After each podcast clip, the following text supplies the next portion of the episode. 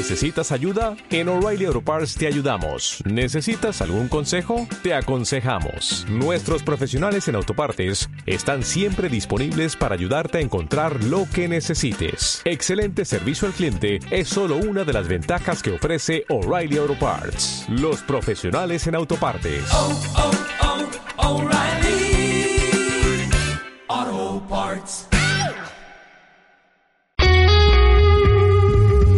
Ya de vuelta, son las 17 horas con 36 minutos. Saludos a ustedes en todo el país, a quienes nos escuchan a través de Pública FM.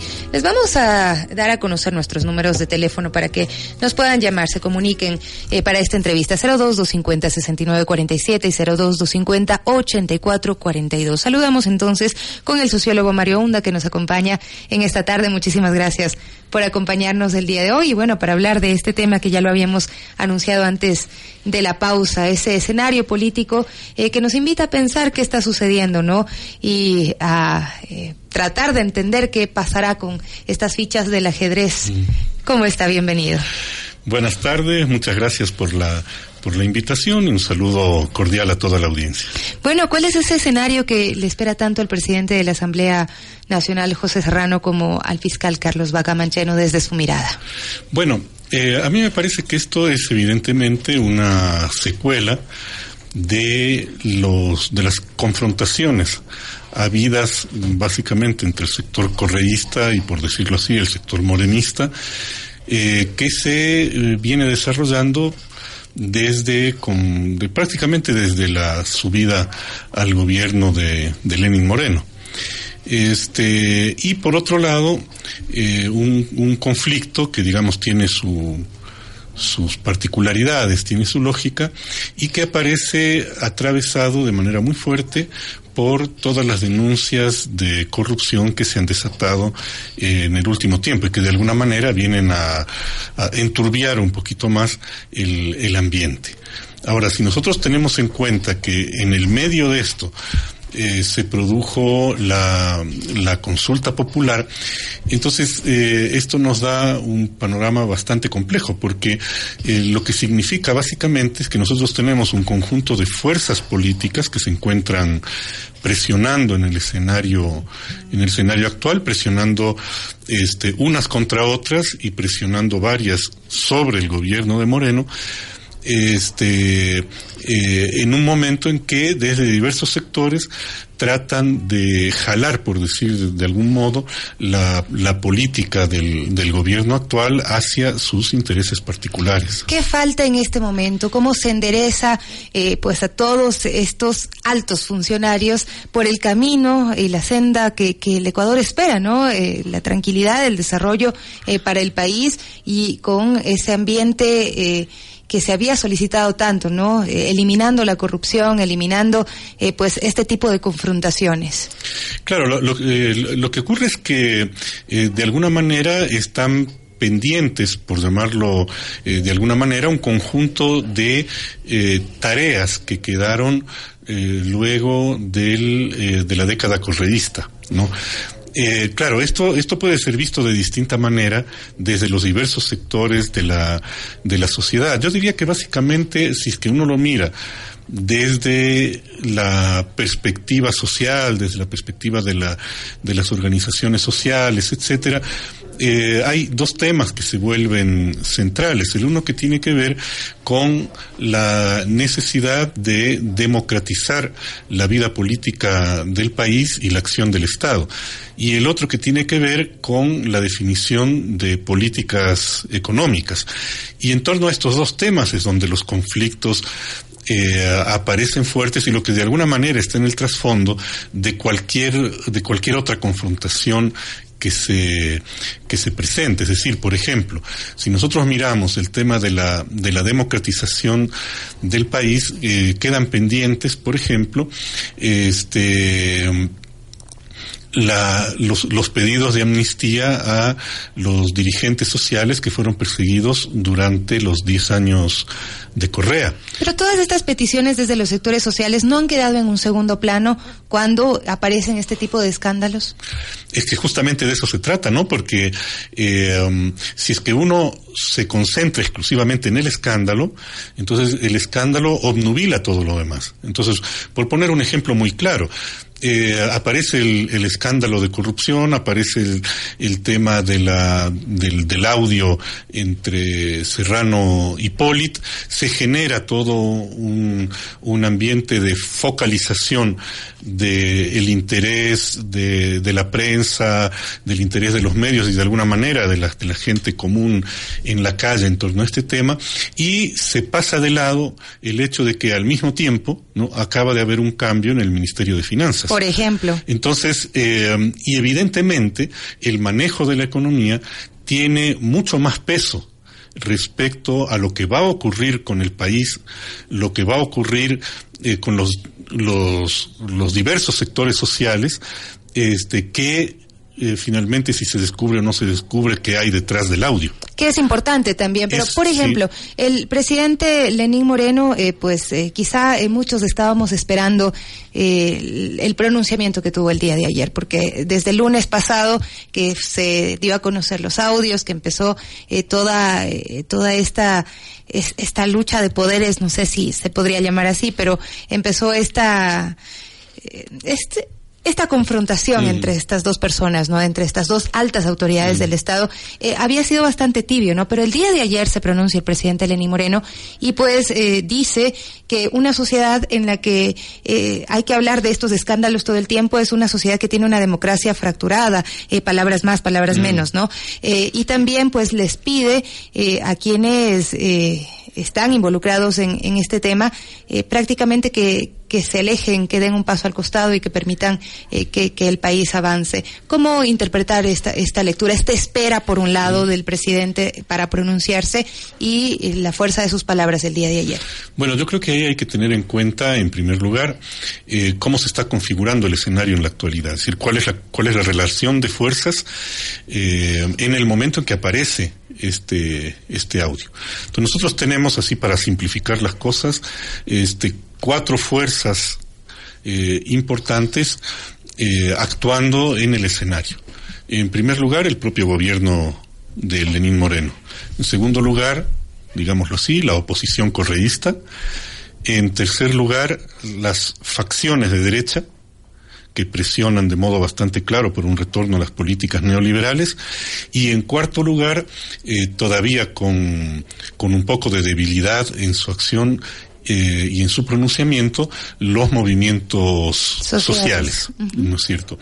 El escenario que queda este, tras las elecciones en la que Moreno es elegido, sobre todo tras la fractura de Alianza País, ¿no?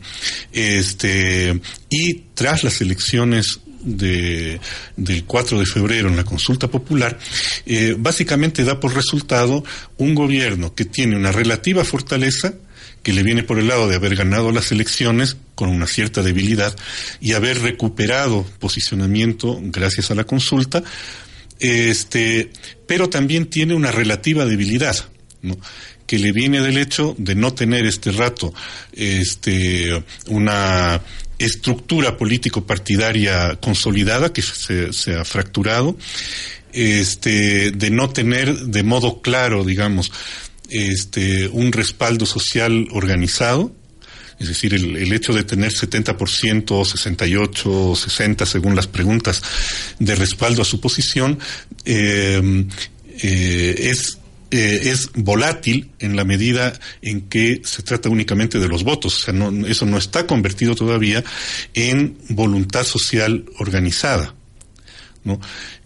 Um, por lo tanto, su fortaleza es relativa apenas.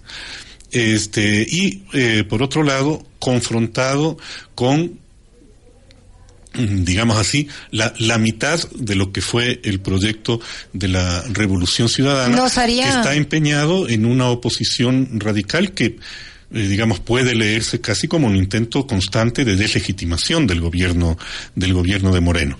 Nos haría pensar esto, en todo caso, eh, que si José Serrano se ve obligado a renunciar, alguien ocuparía su lugar. ¿Quién sería esa persona? ¿Qué impacto tendría bueno, en el lo que pasa es que, de, acuerdo a la Constitución y a la normativa, es alguno de los vicepresidentes, la primera vicepresidenta, por ejemplo, este, quien tendría que, que asumir el cargo de la presidencia. Y evidentemente esto implica desplazamientos eh, al interior de la correlación de fuerzas dentro del manejo de las instituciones estatales en la medida en que eh, Viviana Bonilla este, está más identificada evidentemente con el sector correísta. ¿no es cierto? Entonces esto puede implicar eh, modificaciones en las relaciones de fuerzas este, del, del, manejo de las instituciones del Estado. En, en, un momento en que también, como yo decía hace un rato, o sea, el gobierno se encuentra fuertemente presionado por las diversas facciones de la derecha y por los, las cámaras empresariales para que retome el, el camino de eh, las políticas neoliberales, que dicho sea de paso, y valga la, valga la aclaración, eh, fueron comenzadas ya en el último periodo del gobierno de Correa.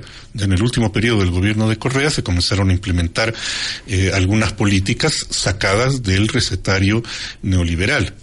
La puerta abierta a las privatizaciones anunciadas de modo explícito por Correa y este eh, permitida legalmente por la ley de alianza público-privados, la oferta de flexibilización laboral en la jornada de trabajo hecha por el propio Correa, eh, la firma del TLC con Europa, etcétera. ¿no?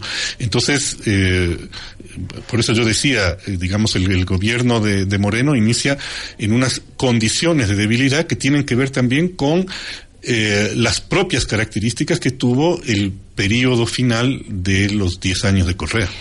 Precisamente mientras transcurre este tema y este escenario eh, del cual estamos hablando, eh, pues también ha ocurrido algunos otros movimientos, eh, precisamente el día de hoy, por ejemplo, el cambio del, del ministro eh, de Finanzas, ¿no? ¿qué, ¿qué, está sucediendo también al interior de, del gobierno? se están, estamos próximos a conocer además un plan económico que ha sido anunciado para los próximos días. ¿Qué se puede esperar? De esas medidas que se tomen? Bueno, yo creo que ahí se va a ver digamos, la, la capacidad que tiene el gobierno para de alguna manera eh, navegar en medio de las presiones que eh, tiene en el momento actual. Eh, comenzó hace, digamos, más o menos alrededor de de la consulta popular mismo, eh, pero también antes con las primeras con las primeras medidas económicas del gobierno, una ofensiva de los grupos de derecha, este, eh, buscando la salida del ministro. Eh, básicamente el argumento de, de, de, los sectores que buscaban su salida es que no existía un cambio en la política económica y que de alguna manera se seguía con la política que eh, caracterizó al gobierno de Correa. Pero entonces se ha cedido en esa petición. Eh, vamos a ver, porque yo creo que eso se va a ver cuando se cuando se conozca el plan económico. La ministra eh, de Electricidad también, eh, pues, ha ha dejado su cargo, ha renunciado eh, Elsa Parodi uh -huh. y pues eh, al parecer eh, tiene que ver con unas declaraciones que dio el día de ayer que de pronto eh, fueron eh, prematuras hablando de posibles eliminaciones a subsidios en la energía eléctrica. Uh -huh. El ministro de Hidrocarburos también habló de posibles revisiones a, al subsidio de la gasolina. En todo caso, esto era lo que también eh, venían anunciando sectores de, claro, lo, lo, de, lo de Alianza País antes de la división. claro, porque recordemos que eh, cuando comienza a sentirse la crisis económica y comienza a sentirse la, la, la falta de liquidez en manos del Estado, eh, ya comenzó a hablarse de eliminación selectiva de subsidios. De hecho, el, el, programa de las cocinas de inducción, por ejemplo, fue pensado como parte de una estrategia de ir eliminando el subsidio al gas, eh, que es un tema que ha vuelto a salir. Claro, o sea, digamos, reemplazarla, eliminar el subsidio al gas, básicamente.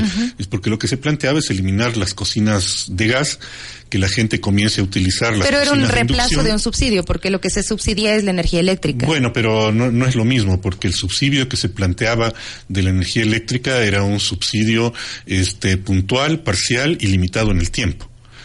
Es decir, iba eh, con una tendencia a que se elimine ese subsidio de, del consumo de, de energía eléctrica en, un periodo, eh, no recuerdo si era de cuatro o cinco años, digamos, que se planteaba ir eliminando el subsidio a la, a la energía eléctrica, y que, eh, digamos, permitía, por un lado, eliminar el subsidio al gas, que, de acuerdo a lo que nos decían en ese momento, era más costoso ¿no? que este subsidio parcial a la energía eléctrica que se propugnaba. Claro, pero el día de ayer se hizo el relanzamiento, digamos, de esta campaña justamente de como justamente como mencionaba, digamos, este programa se ha vuelto a plantear, porque qué es lo que está detrás de esto, lo, que había ya hacia la, última parte del gobierno de Correa y es que eh, el propio modelo vamos a decir, los fundamentos económicos del modelo eh, de Correa estaban este, debilitados. O sea, un, modelo como, el correísta no puede sostenerse sin una importante masa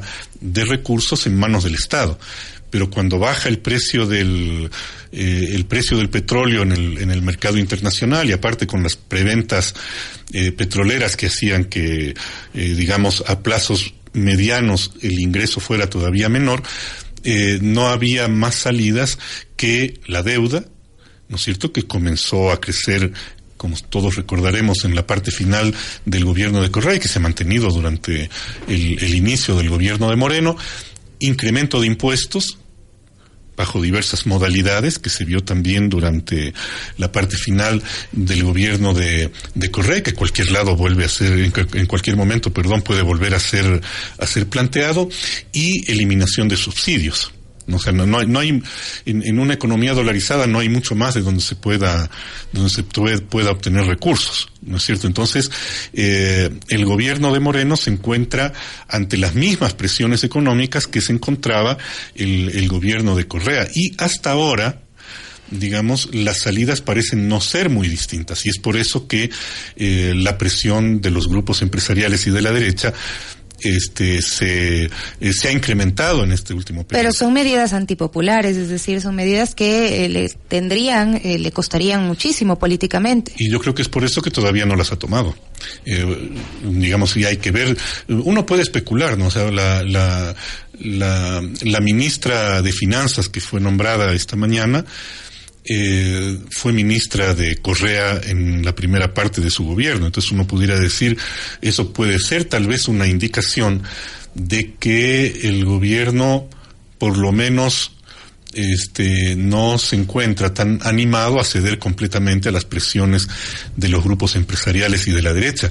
Pero esto es únicamente una especulación hasta que en los próximos días Moreno ya anunció que la vuelta de, de Chile, después de la posesión de Piñera, iba a anunciar el plan económico. Y a mí me parece que es allí en donde se va a ver si es que efectivamente cede a las presiones eh, de la derecha y hasta dónde cede, si trata de mantener el mismo rumbo que durante que mantuvo el, correísmo o si intenta hacer eh, modificaciones que no afecten sin embargo a los sectores populares y que permitan relanzar la, la productividad y la, la producción en el país para recuperar el empleo.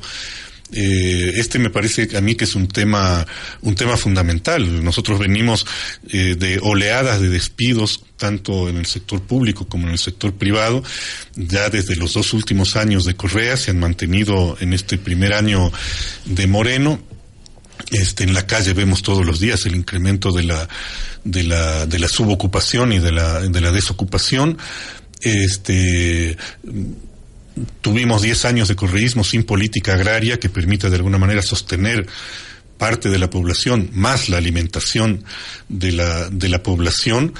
Este, y si no se comienzan a confrontar estos problemas, la situación puede volverse más o menos inmanejable. El futuro del país está entonces en estos dos planos, el tema económico y el tema político. Y en el tema político y el tema político podría debilitar al tema económico. Bueno, a mí estos me parece... escándalos están golpeando al gobierno, le restan legitimidad. Claro, eh, los escándalos surten el efecto de debilitar a quien se vea involucrado en ellos.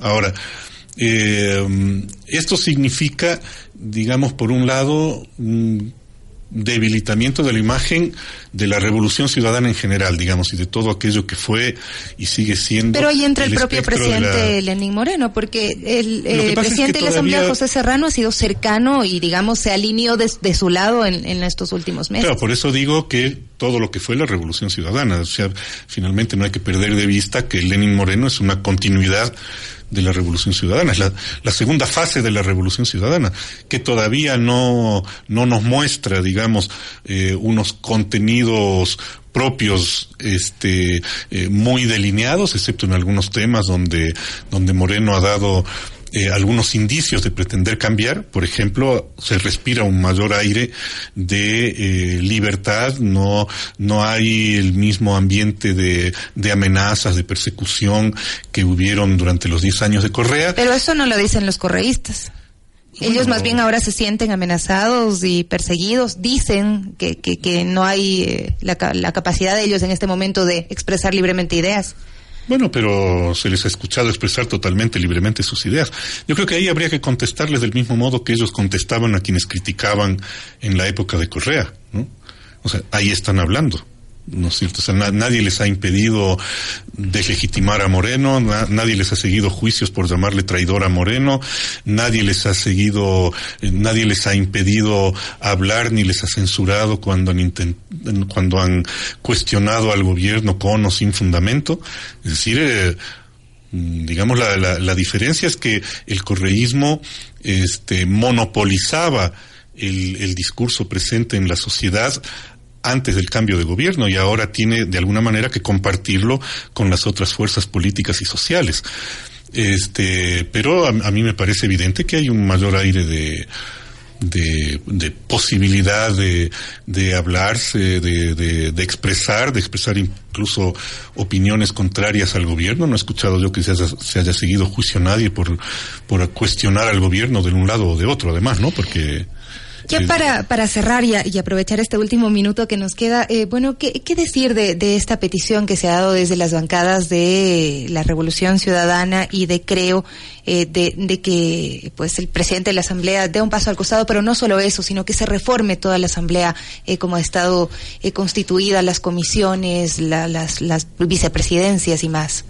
Bueno, como todos sabemos, el reparto de puestos en órganos colegiados, como es la Asamblea o como era el Congreso en el periodo anterior, tiene que ver con los arreglos y los acuerdos que hacen las distintas fuerzas allí presentes.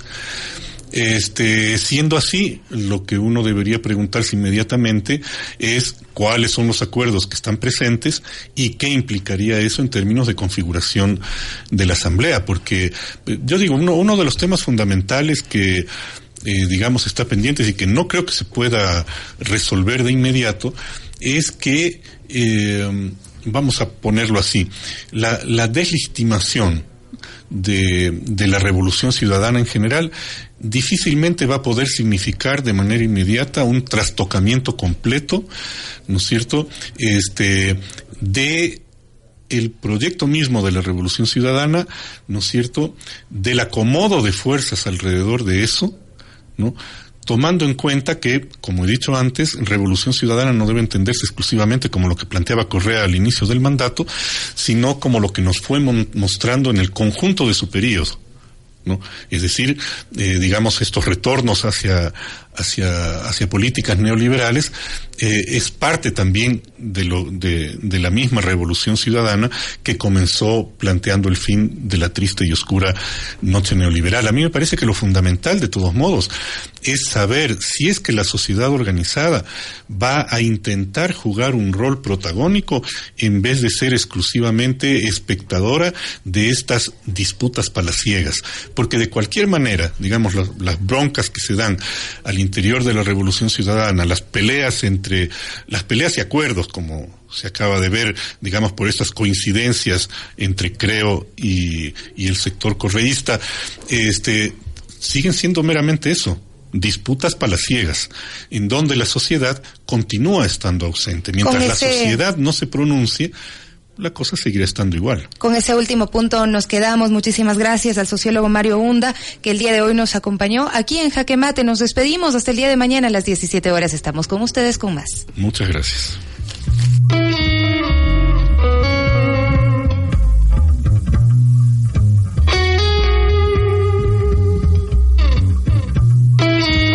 Esto fue Jaque Mate con Sofía Montoya.